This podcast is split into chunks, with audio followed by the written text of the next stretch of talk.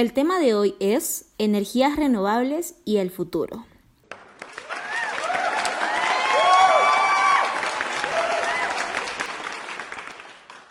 Ramita, hace mucho que no te veo.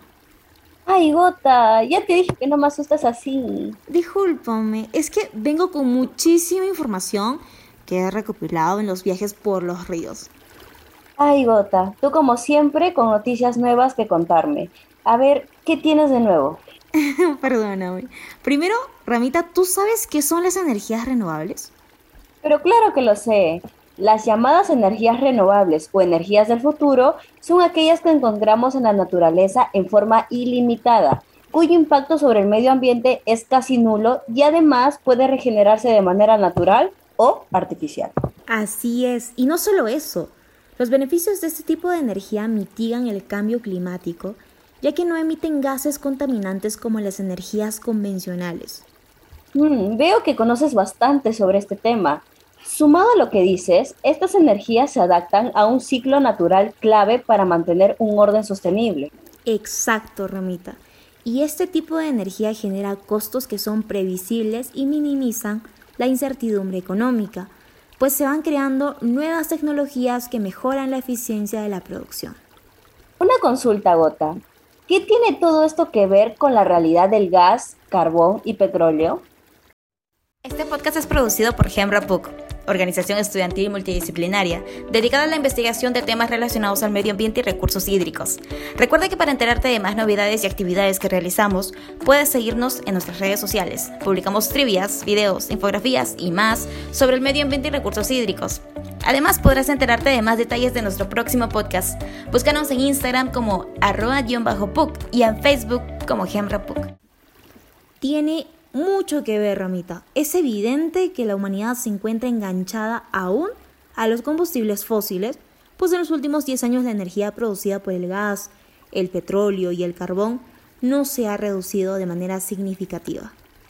Wow, eso quiere decir que a pesar de que nos encontramos en una etapa de transición energética sostenible, esta aún se encuentra lejos de ser una realidad, ¿no es así? Sí, es así. Y acabo de investigar un poco sobre ello y descubrí que nos encontramos en una etapa lenta de transición energética. Casi todas las industrias funcionan con combustibles fósiles.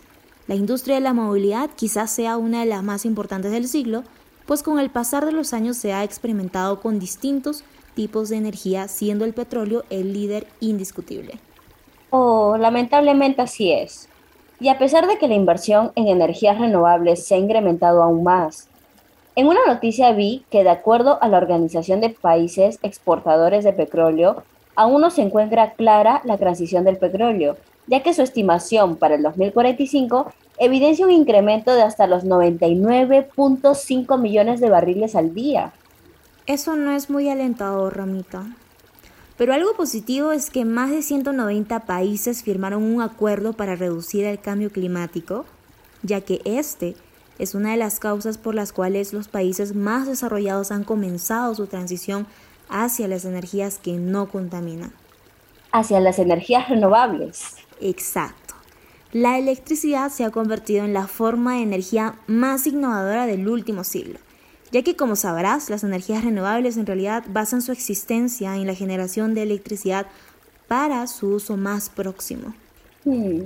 Mientras descansaba en mi árbol, vi un reportaje sobre ello, pero desconocía si se estaba aplicando al 100%.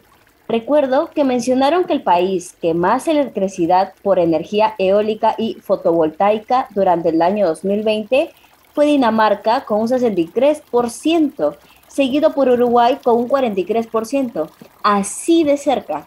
Es una competencia que sí quisiera ver. Sin embargo, esa es exactamente la manera como la generación de la electricidad ha estado cambiando y cómo esta manera de hacer energía de forma sostenible se va convirtiendo en el futuro. Así es, los combustibles fósiles aún mantienen predominancia en el mundo, pero las energías renovables ya están compitiendo de manera acelerada. Por ejemplo, desde mi árbol cada vez veo más la presencia de los autos eléctricos en el mundo. Parece ser que la electrificación de los automóviles es el camino correcto para reducir el cambio climático? Por supuesto. Puedo ver fácilmente que los coches eléctricos son más eficientes, menos contaminantes y cumplen las mismas funciones que uno de combustión. Así es, Ramita.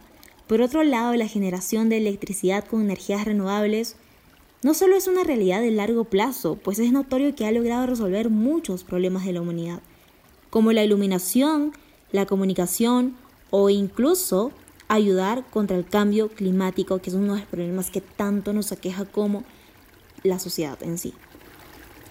Mm, oye, y en el contexto peruano, ¿cómo se viene desarrollando el tema?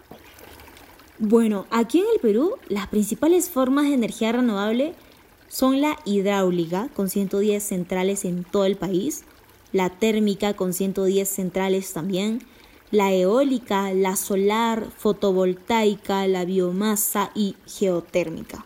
¡Wow! ¿Quién diría que las tenemos todas? Tenemos muchos recursos como riqueza, mi querida Rama. Además, ¿sabías que al cierre del 2020 el total de energías renovables en el país representaba cerca del 6% de la producción eléctrica nacional? Eso no lo sabía, pero sí que incluso se ejecutaron 49 proyectos de energías renovables al terminar el año.